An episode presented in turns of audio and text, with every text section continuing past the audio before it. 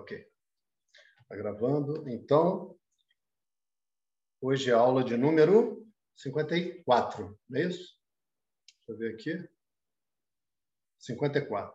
O aviso está lá no grupo 53, só porque eu copiei rapidamente, porque hoje a nossa infraestrutura teve esse lapso. Enfim, estamos fazendo o melhor. Às vezes, o melhor inclui um lapso. Então, a gente, vocês estão me ouvindo bem? Beleza? Então, a gente está na seguinte situação. Arjuna, tendo tido aquele colapso nervoso em pleno campo de batalha, diante de uma situação terrível, dificílima.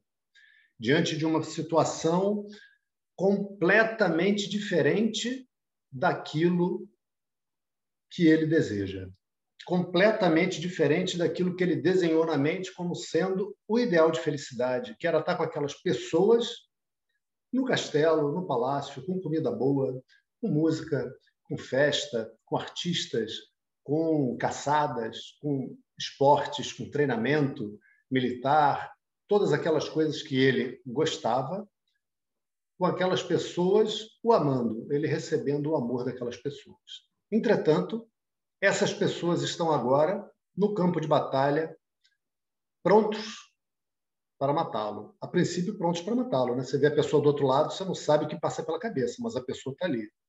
A pessoa olha para ele e também não sabe o que está na cabeça dele. Então, naquele momento, essas pessoas amadas são inimigos mortais.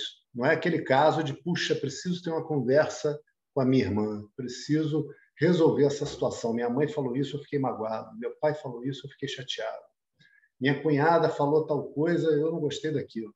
Isso conversa. Não, o nego está ali, de espada na mão, arco na mão, e já já vai começar uma batalha. Nessa circunstância dificílima, terrível, Arjuna se rende a Krishna.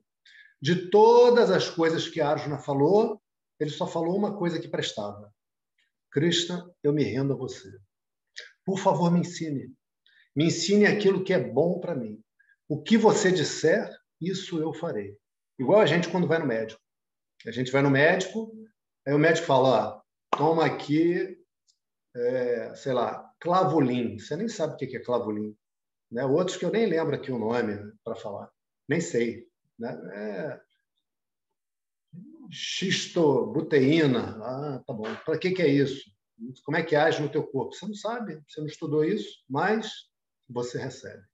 Ou seja, a gente diz que Arjuna se rendeu a Krishna, se entregou. Olha, falei esse monte de coisa, de tudo que eu falei, eu sei que nada se aproveita. Porque se se aproveitasse, eu estava resolvendo meu problema pelo menos pela metade. E estou aqui com os joelhos tremendo, estou com a boca seca, estou que não consigo segurar o arco, não consigo me colocar de pé. Cristo então ensinou a Arjuna sobre o Atman. E alguma coisinha a pessoa sempre retém, sempre retém. Nem que seja uma luminosa, resplandecente pulga atrás da orelha, que se chama ser capaz de dizer que o Atman é a prameia. Isso já é muita coisa. Isso já vai abrir muitas portas. Mas acontece o seguinte: quando a gente começa a receber o ensino, a gente tem na mente uma série de crenças, uma série de conceitos que juntos compõem a nossa visão de mundo. E aos poucos o ensino vai puxando, vamos dizer, as madeirinhas que sustentam essa construção, até o ponto que ela rui. E quando ela, essa construção rui, não há mais obstáculo na mente ao ensino.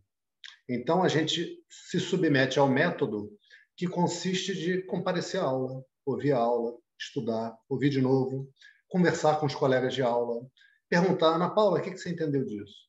Laura, quando o professor falou tal coisa, você achou, você não achou isso estranho? Porque eu pensei assim, assim, assim na minha vida, essa não parece ser a minha experiência.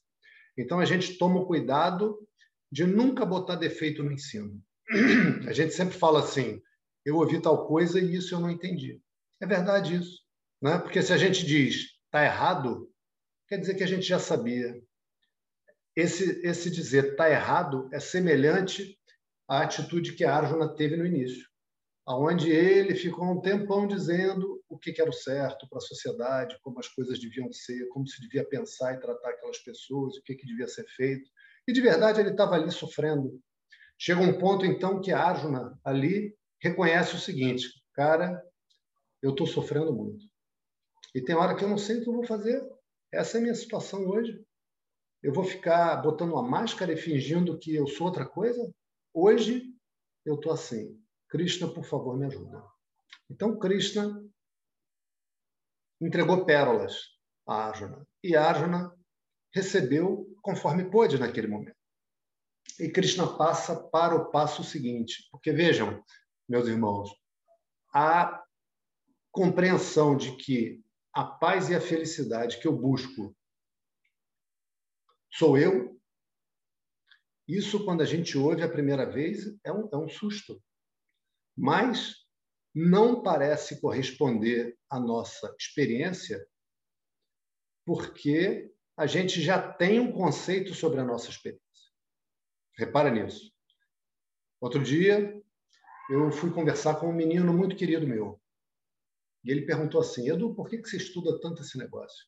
e você dá aula para as pessoas e tal. Se você fosse me resumir, é, o que, que você falaria? Me dá uma ideia. Eu falei para ele, olha, esse estudo ele envolve uma série de coisas, mas no final é para a pessoa entender que ela é felicidade, né?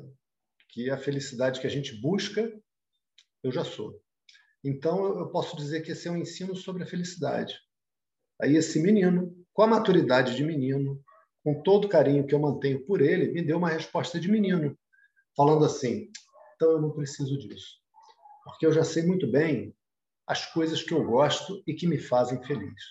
Me deu uma linda resposta, franca, de força, que ele é um menino de personalidade forte, De menino.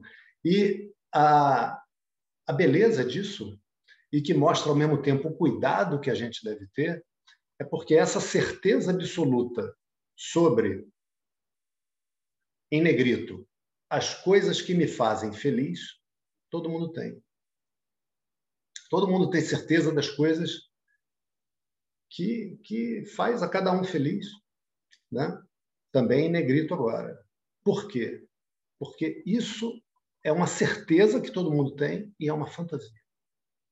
Mas não está na forma de uma pergunta, não está na forma de uma dúvida, está na forma de uma certeza. Então, enquanto a pessoa não coloca isso em dúvida, mesmo após receber o ensino, não há o que fazer. Você não pode colocar água num copo que já está cheio d'água, você só vai derramar, você só vai estar tá jogando fora. E isso não se faz. Isso não se faz. E para que possa haver essa compreensão, Krishna diz, Arjuna, veja, é necessário que você tenha uma mente qualificada para compreender que você é felicidade. E eu vou te ensinar uma maneira de viver que vai qualificar a tua mente. Uma maneira de viver que vai te auxiliar a cada vez mais ter uma mente apta a receber um ensinamento. Não que você não seja inteligente, Arjuna. Você é muito inteligente, por isso que eu estou te ensinando. Mas essa preparação, ela combina a inteligência com a maneira de lidar com as emoções na sua vida. Porque, de verdade, a casca de banana nesse mundo são as emoções, não são os raciocínios. Não são os raciocínios. O que é difícil numa relação, imagina uma situação em que você teve que tomar, por exemplo, com o seu parceiro, com a sua parceira, em que você teve que tomar uma decisão que era apenas intelectual, tipo, por exemplo, tá, o, o, o marido e a mulher. E aí a, a, o marido, coisa de homem, o marido fala assim: puxa, eu queria trocar o carro. A gente tem aquela reserva, eu queria trocar o carro. Aí a mulher fala assim: puxa vida, mas a gente estava economizando porque a gente ia fazer uma viagem. A gente ia fazer uma viagem, sei lá, vamos botar uma viagem bem bonita, uma viagem para a Europa, para é, a gente passear lá, era um sonho que a gente tinha. Ou seja, aquele dinheiro dá para a pessoa dar o carro, dá mais aquele dinheiro e pega um outro carro melhor, mais novo, etc. Aquele dinheiro dá para fazer essa viagem. Aonde está a dificuldade? Não é no intelecto. A dificuldade não está em será que o dinheiro dá? Precisamos de mais X? Não, então a gente tem que economizar, corta dali, bota para cá, tal. Isso é quando a emoção já está tranquila em relação ao que fazer. Agora, o marido está querendo um carro novo, aí o, o marido pode falar: não, mas a gente podia fazer o seguinte, tive uma ideia. A gente troca o carro e de carro novo, a gente vai de carro pelo litoral até Santa Catarina. E a gente vai parando e chega em Santa Catarina, a gente passa duas semanas conhecendo as praias, lá tem muita cachoeira também, não vai ser uma viagem legal? Poxa, eu vou gostar. Aí a mulher fala, é, mas eu queria ir para a Europa. Ok, ela queria, era o que tinha sido dito. Né? Ou seja, a dificuldade para a gente lidar não está nas contas que a gente faz, não está eh, nos raciocínios que a gente faz. A dificuldade está no aspecto emocional. Essa qualificação eu vou te dar, porque é aqui que você tem dificuldade na tua vida. E veja, Arjuna, de verdade, o que você está querendo, quando você entende que o que você está querendo é estar tá feliz, quando é isso que você entende, de verdade você está querendo lidar com as suas emoções. Porque se você vai estar tá feliz em Santa Catarina, ou se você vai estar tá feliz na Europa, ou você vai estar feliz em Niterói, nada disso virou problema. O problema começa quando, para estar feliz, eu tenho que ir para a Europa. Ah, não, para estar feliz eu tenho que estar de carro novo. Quando a sua felicidade depende de um porquê, aí isso vira um problema, isso vira uma ameaça para você. Então, eu vou te ensinar Karma Yoga. E aí, Krishna fez um longo elogio da Karma Yoga, uma longa preparação, fez um suspense, falou que as pessoas que só querem os interesses materiais não estão qualificados para Karma Yoga. Né? Então, antes da gente entrar no tópico da Karma Yoga propriamente dito, eu vou relembrar aqui que existe um aprendizado muito específico que a Karma Yoga vai dar para a gente em cada uma das nossas experiências. Esse aprendizado, eu não vou nem perguntar para vocês, porque ele foi muito sutil. Se alguém souber, levanta o dedo, ganha 100 mil rúpias. Quem não fala nada, hoje, como essa aula é muito especial, 20 mil rúpias para todos os presentes. Quem ouvir a gravação, 10 mil rúpias. Quem ouviu a aula também ganha quantas vezes ouvir a gravação. Então, vocês vão ganhar muito, muitas rúpias nessa aula de hoje. Veja, a pessoa faz uma determinada ação sempre desejando um resultado. Né? Vocês vão ver em alguns livros que a pessoa ah, faz a ação renunciando aos resultados, sem esperar nada. Isso é uma incompreensão. Né? Isso é, é, é é baseado numa interpretação literal isolada, não é uma interpretação que leva em consideração os outros versos. Né? Sempre quando a gente realiza uma ação, a gente quer um resultado. Então, por exemplo, a moça resolveu estudar para o concurso. Aí pegou o livro, estudou lá, a Laura. A Laura estudou direito civil, estudou direito constitucional, estudou direito penal, estudou direito de trabalho, estudou português, estudou legislação específica a pessoa chega e pergunta: Nossa, por que, que você está estudando tanto? Ah, não, mas eu vou renunciar aos resultados. Não, ela quer passar no concurso. Ela quer passar no concurso, ela está tendo um trabalhão, ela quer passar no concurso. Né? Então, sempre quando a gente realiza alguma ação, tem algum resultado. Às vezes é um resultado de pequena importância. Por exemplo, a pessoa anda até o banheiro da sua casa. Ela tem um objetivo, qual é? Tomar um banho antes da aula. Poxa, se a pessoa não tomar um banho, isso não mudou a vida da pessoa. A gente está falando de um esforço de dar alguns passos e tomar um banho, mas tem um objetivo. Sempre tem um objetivo. Ok. que, que acontece quando o objetivo não é alcançado? Por exemplo, a pessoa estudou para o concurso e quando sai o resultado, a pessoa verifica que não está naquele grupo de candidatos aprovados. O que acontece é frustração, às vezes raiva, né? Então, por que, que a pessoa fica frustrada? Essa é fácil de responder. Porque ela queria ter passado, porque ela estudou para caramba e ela achou que aquele estudo que ela fez foi o melhor que ela podia fazer e ela achou que ia passar. E aí, quando saiu o resultado, hum, puxa vida, não passou. Não passou. Né? não passou. Ou seja, da onde vem essa frustração? Da onde vem essa frustração? Do ego da pessoa? Vai lá. Do ego, Eduardo? Paula. Da onde vem essa frustração? É porque você tem um script que você não realizou. Habilita, habilita o microfone aí, tá mudinha. Tenta de novo. Ah, não, eu que estou sem o escutador, peraí. Tem que lembrar disso. Vai lá. É porque a pessoa ela faz um script na cabeça dela, né? Que, que para ser feliz e aí quando aquilo não é alcançado, né? Isso aí. É o... Olha, eu fico muito feliz de dar aula para vocês. É uma aula muito legal. É muito legal a gente ver que o ensino está acontecendo, né? É muito legal. É, e eu digo isso para vocês que para mim, na minha vez, que ainda está acontecendo na minha vez, eu ainda estou estudando, mas foi muito importante para mim ouvir isso de um grande mestre que eu tive na Índia, que foi o Swami Suryanananda. De vez em quando eu vou falar deles para vocês, dele. E que aí ele disse assim: Olha, é um dia muito feliz quando um bom aluno encontra um bom professor, porque aí o ensino pode acontecer, porque o professor pode explicar com a clareza necessária e o aluno pode receber também. E pode fazer o trabalho para receber o ensino. Isso é muito bom. E é sempre um dia muito feliz. Ele falou, é sempre um dia de muita luz. Então é isso.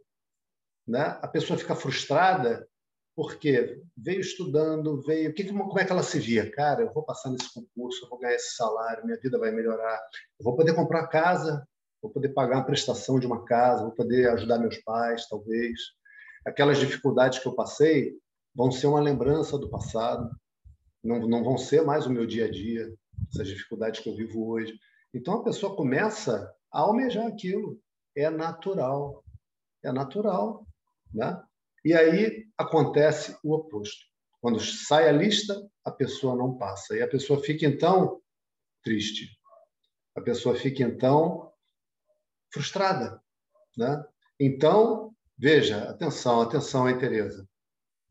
Toda vez que eu tenho raiva, frustração, medo, eu vejo o meu script e vejo que eu não estou tendo a capacidade de viver uma experiência que contraria o meu script. Ok? A incapacidade, presta atenção nisso, tá, gente? Vocês que estão fazendo resumo, vocês que vão fazer depois, escreve essa em letras maiúsculas. Repita para você muitas vezes. Procure entender isso. Se não entender, pergunte a minha incapacidade de viver a frustração do meu script, ou seja, eu desejo algo e acontece uma outra coisa, se chama resistência. Não é natural? O que, que, que, é isso, essa minha incapacidade? Quer dizer que eu queria muito ter passado, já saiu o resultado, eu já vi que eu não passei, e eu fico ali, pô, não passei. Cara, você já fez a prova, você já não passou, né? Já me aconteceu, eu fiz concurso que eu não passei. Né? E a, partir desse momento, em relação a esse concurso, nada mais há a fazer. De verdade, em relação a esse concurso, esse já saiu o resultado. Está lá, vamos dizer, 100 vagas. Você não estava dentro das 100 vagas. Essa raiva, essa frustração, aquele ah, nó na barriga, pô, trabalhei para caramba, deixei de ir na praia, deixei de sair com os amigos, de estar com meus filhos e tal, é resistência. É resistência que pode ser traduzida na seguinte frase: Isso não devia estar acontecendo. O que, que devia estar acontecendo? Quem embolsa essa? 10 mil rupias, vamos lá. O meu script? O script. Sempre é isso, gente. Isso, veja, a Karma Yoga vai te mostrar. Tá? Você vai ter um aprendizado. Tá? Então, havendo dito isto, que você vai aprender sobre o script que tem na sua mente e sobre a incapacidade que a mente tem de largar o script. Capacidade de dizer aconteceu diferente. Tudo bem. Como eu construo essa capacidade, né? Então, Krishna vai dizer agora, entrando no tópico da Karma Yoga, que ele vai ficar alguns versos, no 47, vamos lá, que é um verso muito importante. Karmanyevadhikaraste ma phaleshu kadachana ma karma phalaheturbhu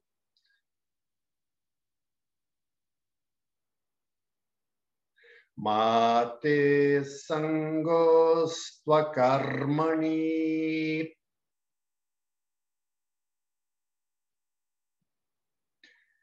Então, na tradução da professora, sua escolha é somente quanto à ação. Jamais quanto ao resultado. Não queira ser a causa do resultado da ação, tampouco esteja sujeito à inação.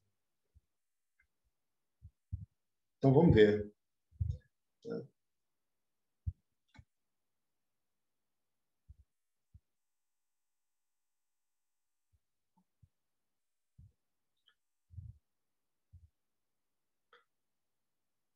Veja, veja como vocês estão me ouvindo? Eu estou vendo a Laura paralisada. Ah, não, a Laura mexeu.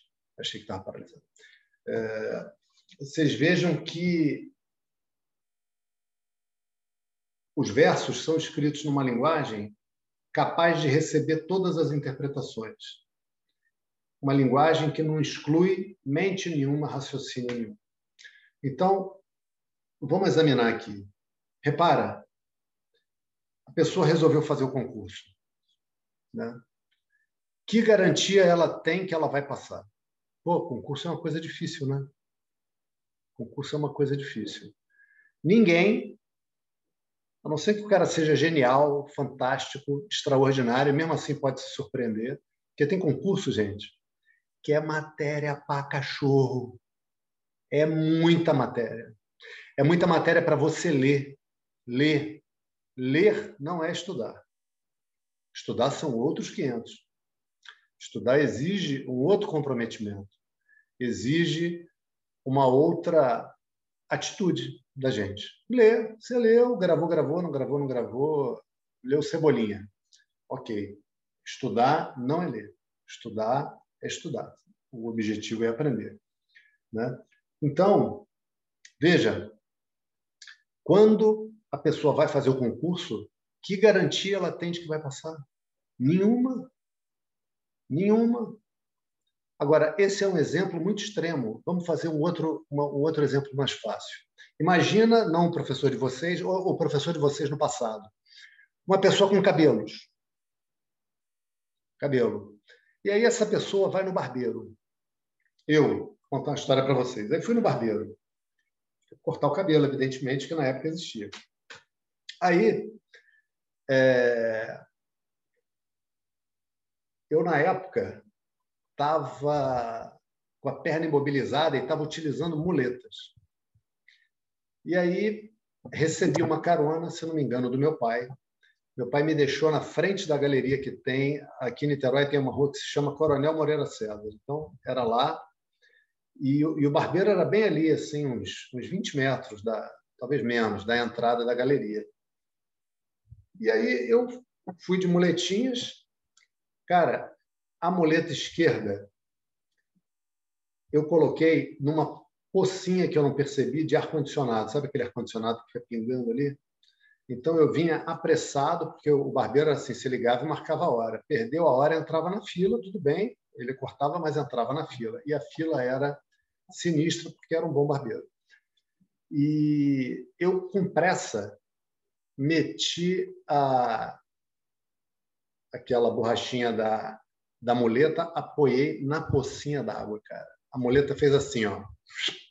E eu junto, é claro, de gesso. Então foi assim: voou uma muleta para cada lado, da maneira que eu caí. Essa muleta esquerda, vamos ver quem lembra aqui, quem é de Niterói. Antigamente tinha uma livraria ali que se chamava Gutenberg. Livraria Gutenberg. Foi na vidraça. Da, da... não quebrou, graças a Deus, que ficou no chão antes. Então foi um espetáculo, porque aquelas muletas de alumínio fazem um barulhão quando caem. E o caboclo, quando cai, mais ainda. Cair de costas, assim, chapado, sabe? Aquela de ficar sem ar. Ok. Eu estava indo cortar o cabelo, cara. O meu objetivo com aquela ação era chegar na hora que eu tinha marcado, que eu já estava em cima da hora, trânsito ruim, dificuldade de locomoção por causa da perna imobilizada. Levei um estabaco cinematográfico de passar em programa de televisão. Né? Por que, que eu estou dizendo isso para vocês? Presta atenção, gente, agora, para a gente começar a reconstruir a mente, o raciocínio em relação às nossas ações do dia a dia. Ninguém controla o resultado. Quando eu desci daquele carro e atravessei impetuosamente os cinco metros de calçada que me separavam da entrada da galeria, nos poucos segundos que eu levei para fazer isso, para atravessar a calçada, em nenhum momento me cruzou o pensamento que eu corria o risco de tomar um tombo daquele. Em nenhum momento. Em nenhum momento. Entretanto, entretanto, houve aquele estabaco sensacional. Eu tenho certeza que as pessoas. Fui socorrido, foi uma vexame, correu maior galera. Levanta o rapaz, levanta o rapaz. O cara é de muleta, né, meu? De, de perna imobilizada, as muletas voaram, veio um monte de gente. E, e mulher, não, não, acho que não tem essa noção. Para homem, ser socorrido, é, é, homem detesta. É ou não é, Leão? Leão está rindo lá. Homem detesta, homem é orgulhoso, é burro. Homem é, é, é cabeça dura, acha que é super-homem. Né? Então, ser socorrido, pô, péssimo, péssimo. Né? Eu, hoje eu acho graça, né? lembrando, acho, acho bom barato. Então, nunca, nem nas pequenas coisas, o resultado da ação está no nosso controle. Nunca, nunca, nunca. Essa ideia, quer ver, quer ver uma ideia terrível? Terrível.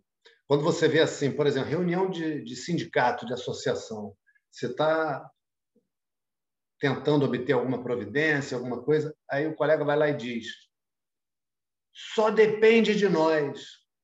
Nada só depende de nós. Nada, nada, nada. Não existe uma única coisa que só dependa de nós. Né? Ok.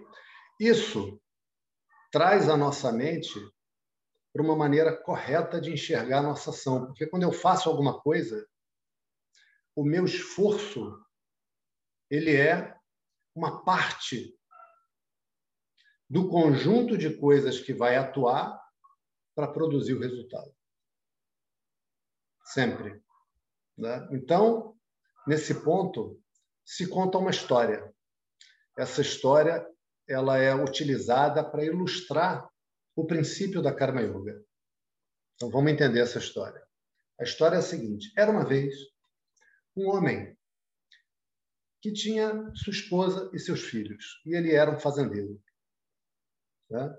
E o seu trabalho era arar a terra, prepará-la, semear e depois colher e vender. Fazendeiro. Né? Então, como na vida inteira, chegou o momento de arar a terra. E a terra foi arada. E a terra foi adubada. E chegou então o momento da semeadura, e foi feita a semeadura. E o homem e seus filhos trabalhavam caprichosamente naquele campo, ano após ano. Era a terra da família, vinha sendo passada geração após geração. As áreas eram divididas com pedras que surgiam à medida que eles iam passando o arado no campo. Daqui a pouco o arado batia numa pedra, essa pedra era retirada e ia sendo colocada nesses muros que existiam. Né? Então, o muro já era alto, porque a família arava aquela terra havia muito tempo, sempre com muito carinho, com muito respeito pela terra. E, havendo preparado a terra, havendo feito a semeadura, começou a romper da terra o brotinho das sementes. As sementes brotam quando são molhadas. E a terra marrom foi se cobrindo de verde. Né? E foi crescendo aquele trigo. E a terra cada vez mais se cobria de verde até que a terra mais não se via. Era só verde. Aquele trigo lindo, lindo. E aí um dia veio uma fortíssima tempestade, uma tormenta, e choveu muito, muito, muito por vários dias, de tal maneira que aquele campo ficou completamente alagado e toda aquela plantação foi perdida. Nada se aproveitou. Esse homem, então, foi à cidade e pegou empréstimo no banco para poder fazer frente a seus compromissos e comprar as coisas para o sustento da sua família. Com esse dinheiro, ele também novamente plantou, novamente preparou a terra, novamente arou, adubou, fez a semeadura e novamente as sementes, uma vez molhadas, começaram a brotar. E mais uma vez a terra foi se cobrindo de verde até que era só verde. De a pouco se via a terra e era um trigo lindo, mais uma vez, como havia sido de todas as vezes. Né? E o verde foi dando lugar ao dourado. E o trigo foi ficando dourado até que chegou o momento da colheita. E foi feita a colheita e foi vendida aquela aquele excedente, ele tirou um tanto para si e vendeu aquele trigo e com esse dinheiro ele pôde pagar o banco e ainda reter recursos para si, para a sua atividade ali, para o custeio da sua família. Então, vamos memorizar essa história e examiná-la, porque olha só, quando esse homem plantou o campo, ele desejava o quê? Uma colheita farta. Ele desejava que não viesse praga, que a chuva viesse na medida correta. Né? Não chover nem de mais, nem de menos. De menos também é um problema. Que o sol viesse na medida correta. Você vem uma onda de calor tremenda, torra tudo. Né? Então, ele depende de uma série de coisas que estão completamente fora da sua capacidade de agir. Mas a capacidade de agir dele precisa ser colocada em movimento. Porque se ele não agir, a terra não é arada. Se ele não praticar essa ação, a terra não é adubada. Se ele não realizar a semeadura, a semeadura não é feita sozinha. Então, a ação dele é necessária. Entretanto, a ação dele não é o único fator que produz o resultado a produção do resultado é uma série de fatores, visíveis e invisíveis. Tem coisas que a gente ainda não entendeu que existem, como sempre teve para trás na humanidade. Né? Sempre teve uma série de coisas que sempre existiram. Micróbio, né? se ignorava completamente que existisse micróbio. Vitamina, a descoberta da vitamina é razoavelmente recente, é do final do século XIX. Radiação, né? E assim por diante e outras coisas mais grosseiras, sem, sem mais grosseiras que eu digo não no sentido de ser uma grosseria, mas de ser examinado fisicamente, examinável. Se ignorava até algumas décadas atrás a, a formatação correta, verdadeira da genitália feminina. Um escândalo, isso, um vexame da medicina. Mas é verdade. Né? O que ensinavam como era estava errado. Um monte de mulher teve a sua genitália seccionada e, e ficou insensível por corte de nervo, né? por uma noção errada da anatomia feminina. Um vexame isso aí, uma, uma lástima, uma lástima. Mas é verdade e para a gente saber também que, que, a ciência é uma tentativa. Por mais que a gente lance foguetes, os foguetes explodem. Né? Explodem. Por mais que a gente faça aviões lindos, os aviões caem e assim por diante. Não que eu esteja metendo pau na ciência, mas a ciência está muito longe de ser um conhecimento absoluto. A arrogância dos cientistas às vezes é absoluta, só. A ciência não, está muito longe. Está muito longe. Ok, mas isso não é um, um libelo contra a ciência, é só um lembrete disso aí, um lembrete disso. Porque, como a gente falou no início da aula, pelo menos uma, uma pulga luminosa a gente fica atrás da orelha, que o Atma é a prameia. Que o Atma é aquilo que não pode ser visto. Né? E o método científico se baseia exclusivamente naquilo que pode ser visto. Então, ele já está limitado necessariamente do início em relação ao Atma. Ok. Foi só um parênteses. Então,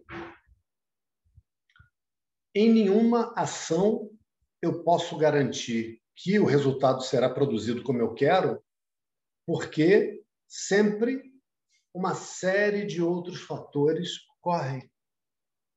Ocorrem. Né? Exemplo para os homens casados aí do grupo que vão ouvir a aula na gravação.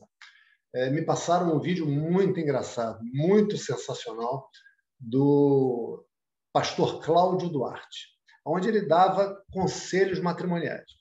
E ele falava assim: Veja, meu irmão, você que quer, estamos aqui na igreja hoje, seis horas da tarde. Você que quer hoje dar uma namoradinha com a sua esposa, para hoje não dá mais. Porque a mulher precisa ser elogiada, precisa ser galanteada. A mente da mulher não é que nem a mente do homem. O homem só pensa naquilo. Ele olha e imediatamente essa chave gira na mente dele. A mulher não é assim. A mulher precisa ser elogiada, você precisa dizer que ela é bonita, você precisa dizer que ela é charmosa, que ela é cheirosa, você ama tudo isso. Então, para hoje não dá mais tempo. Começa a elogiar hoje e tal, quem sabe amanhã. Aí o cara vai e faz isso, né? Aí chega no outro dia, elogiou bastante.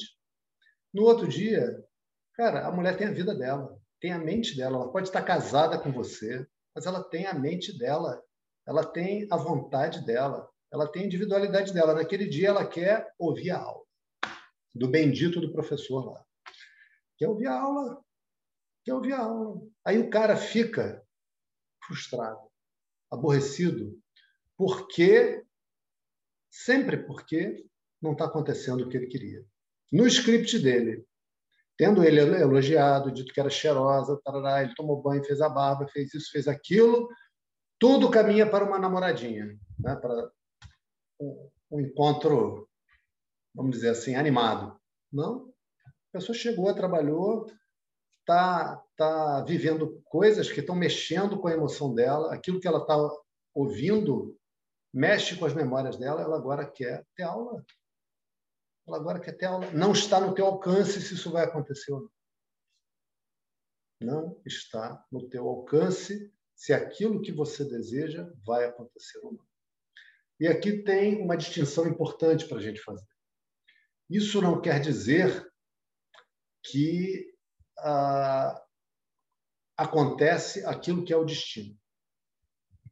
Não. Não, porque nós somos um dos fatores da ação.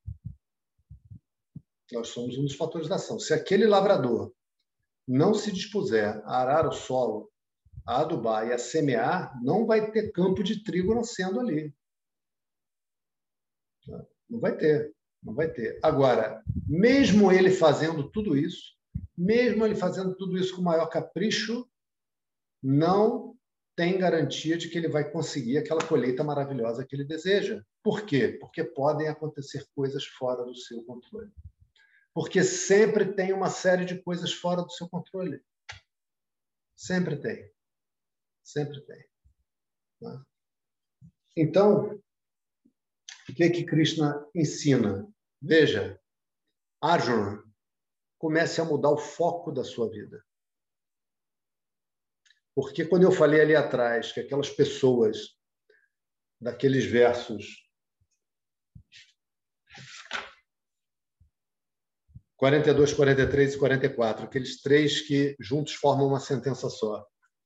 Que aquelas pessoas não são qualificadas, que não têm conhecimento claro na mente delas, é porque elas só veem o resultado.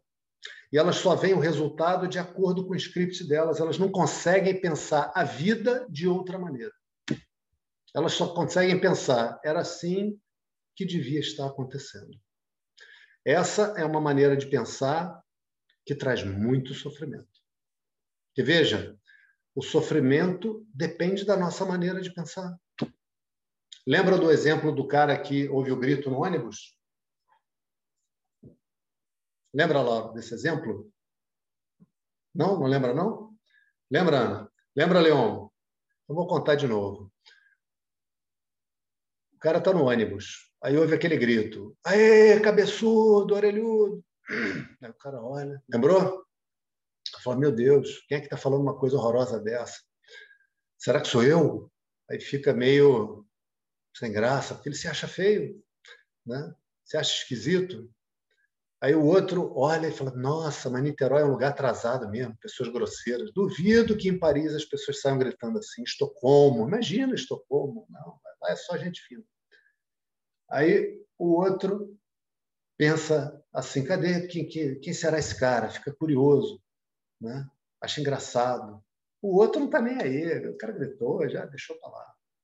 Então, o, primeiro sofreu para si, o outro achou que o lugar era uma porcaria, ficou insatisfeito com o lugar. O terceiro achou graça, foi um momento agradável do dia dele. Ele, o outro deve ter pensado: Pô, que bom que eu moro nesse lugar. Imagina, já imaginou morar na Suécia, onde ninguém zoa ninguém, ninguém brinca com ninguém, tudo é muito obrigado, por favor, oh, dá licença, deve ser um saco. Né? Ou seja, uma coisa é o mundo objetivo que está acontecendo, outra coisa é o mundo que está passando na cabeça de cada um a partir da experiência. É um julgamento da experiência. É aí que está a tua emoção. Porque o fato que cada um está experimentando é o mesmo. Né? Então, aqueles que estão apegados ao resultado das ações estão vivendo em grande ansiedade. Se você está vivendo ansiedade, estuda Karma Yoga. Para e ouve, ouve, ouve. Porque a ansiedade é a nossa incapacidade de aceitar que venha algo diferente daquilo que a gente quer. O medo é a nossa incapacidade de aceitar que pode vir algo diferente do que a gente quer. A raiva é uma, é uma determinada reação também de incapacidade de aceitar que veio aquilo. Então, se o seu foco de vida está no resultado das ações, você está frito. Você vai viver em altos e baixos. Na verdade, mais baixos do que altos, porque acontecer a vida exatamente como a gente quer é muito raro. Né? Você vai viver sempre assim, meio, meio desanimado e meio amargo. Né? É assim, é assim. Então, Krishna diz: aprenda, Arjuna, aprenda a desfrutar da ação, porque a ação é teu direito. Veja, a gente escolheu estar aqui agora, nesse momento. Eu escolhi estar aqui dando aula para vocês. Esse curso foi disponibilizado. Vocês escolheram fazer o curso. Né? Se vocês não tivessem aqui, eu ia dar aula para quem? Se eu não tivesse aqui, vocês iam estar tendo aula com quem? Né? Então, são vários fatores que se combinam para que a coisa aconteça, para que o resultado aconteça. Na última aula, chegou um ponto que um dos fatores se ausentou a internet. A internet ficou uma droga, ficou caindo toda hora. E eu, eu, eu até hoje não sei se vocês ouviram ou não eu cantar o mantra final, porque chegou no final, falei, cara, vamos encerrar, porque perdi da internet hoje, fazer o quê? Bom, é assim. Né? Então, os fatores são muitos. A gente não pode garantir o resultado, eu não posso garantir que daqui a pouco a internet não dá outra zica aqui, eu espero que não. Oro para que não. Agora, enquanto eu estou aqui dando aula para vocês, eu posso fazer isso de todo o coração. Eu posso fazer isso curtindo, porque eu decidi estar aqui dando aula para vocês. Isso aqui, para mim, é um gesto de amor a vocês, a mim, porque eu estou estudando, a meu professor e toda a tradição de professores, que vem entregando esse ensino. Então, é um momento em que a gente deve estar presente. Qual momento? Todos. Todos. Quando você for fazer a janta para o teu filho, for fazer para o teu marido, para o namorado, para a namorada, faz presente, faz com todo carinho. Porque, e se ele não gostar? Como é que você vai saber se a criatura vai gostar ou não daquela comida? Né? Como você vai saber? Mas, enquanto você faz, já que você decidiu fazer, você tem o direito àquela ação. A gente tem nesse mundo o direito de viver. O direito de viver é o direito das coisas que a gente vai fazer. Faça da melhor maneira que você puder. Faça curtindo. Se você está fazendo algo que não está curtindo, pense bem direitinho por que está fazendo. Por que está fazendo? Né? Será que eu sou obrigado ou não? Eu quero o salário. Eu gosto do salário. Eu preciso do salário, eu gosto de ganhar bem. Então, é bom que eu aprenda a gostar daquela ação, porque eu vou fazer aquilo cinco vezes por semana. Né? É bom que eu procure ali o que, é bacana, o que, que desafia, o que, que eu posso aprender. Né? Porque quando a gente se prende ao resultado da ação, do ponto de vista da ação, a gente está se agarrando na ignorância. Conseguem ver isso? Isso é, é, é um, um desafio essa frase. Vai lá, 20 mil rúpias, essa aí. Quando eu, do ponto de vista da ação, me foco no resultado, eu estou me agarrando na ignorância. Por quê?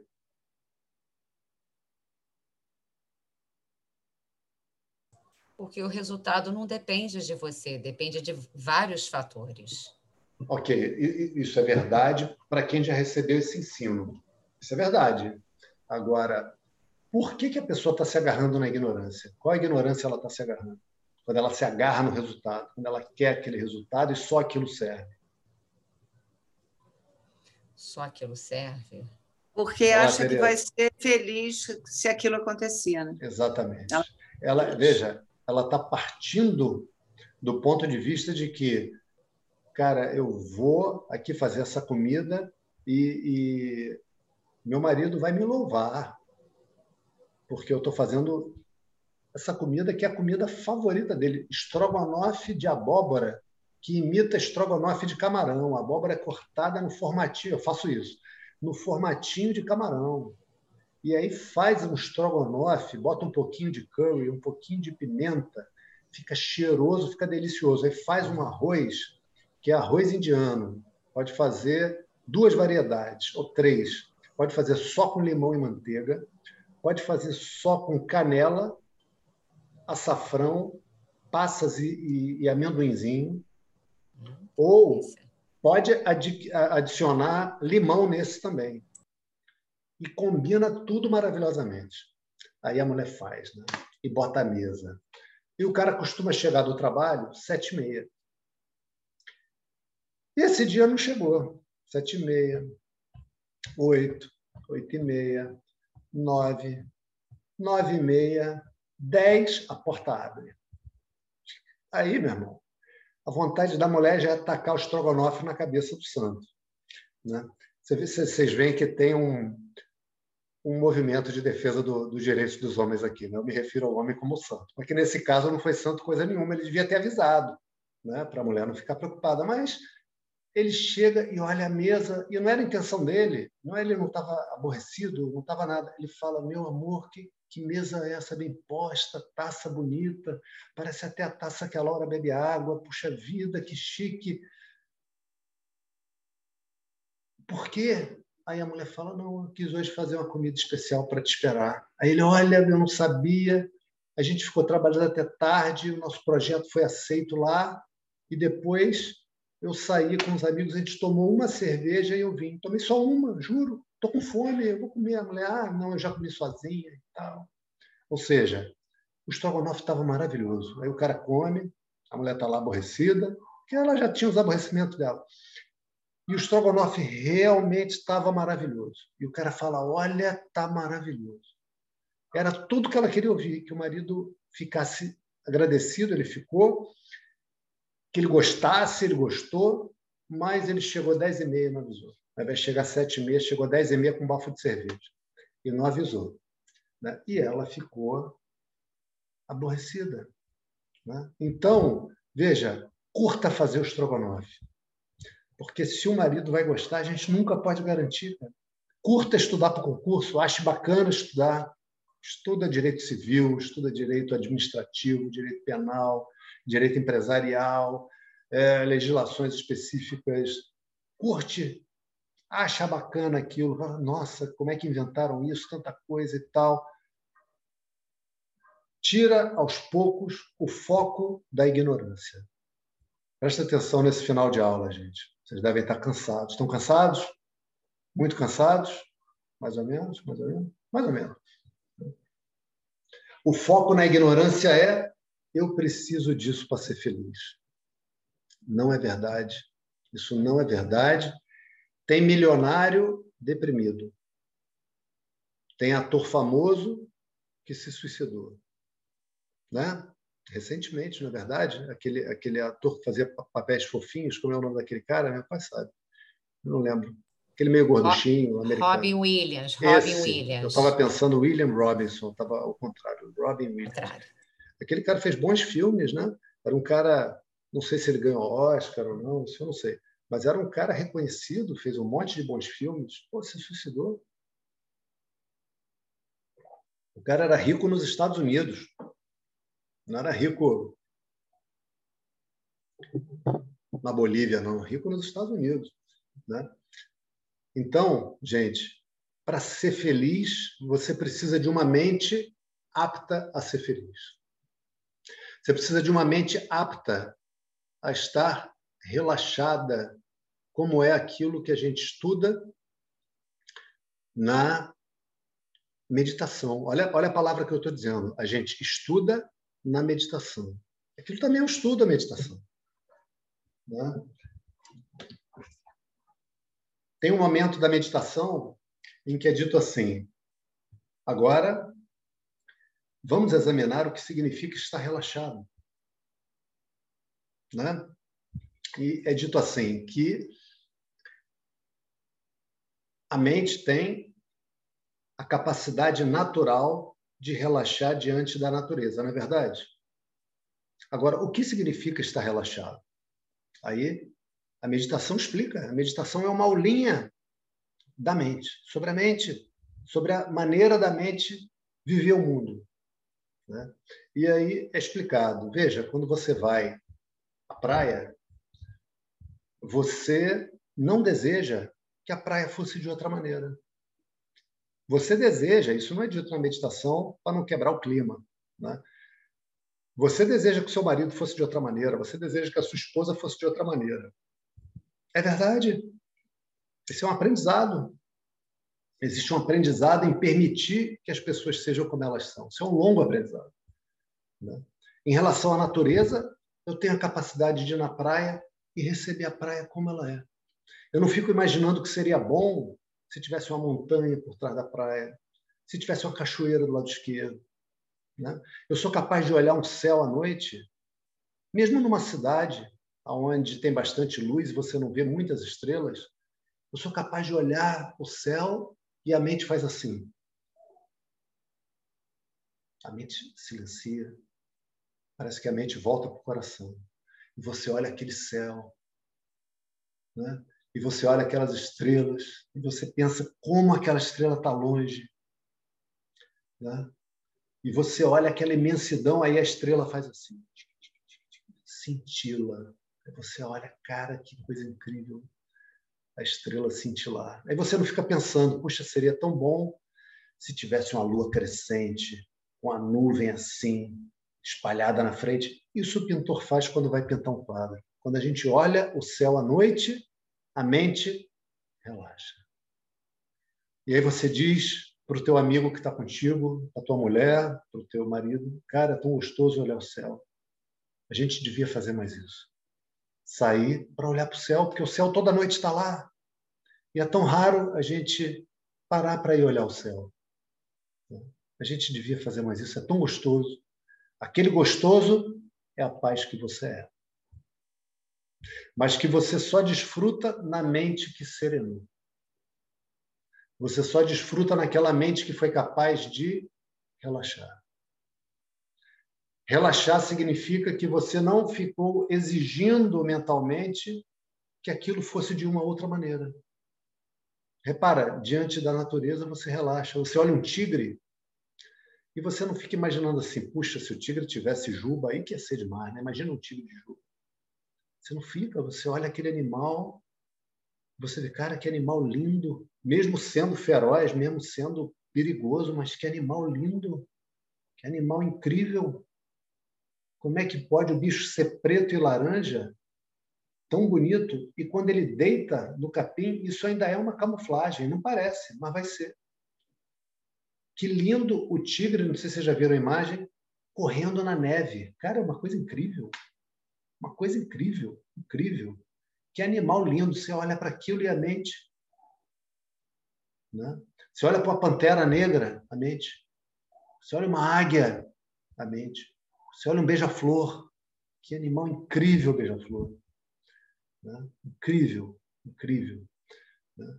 Então, essa capacidade da mente relaxar, a gente tem naturalmente diante da natureza, e o nome disso em sânscrito, o nome disso no ensino é aporrana, entre outros nomes.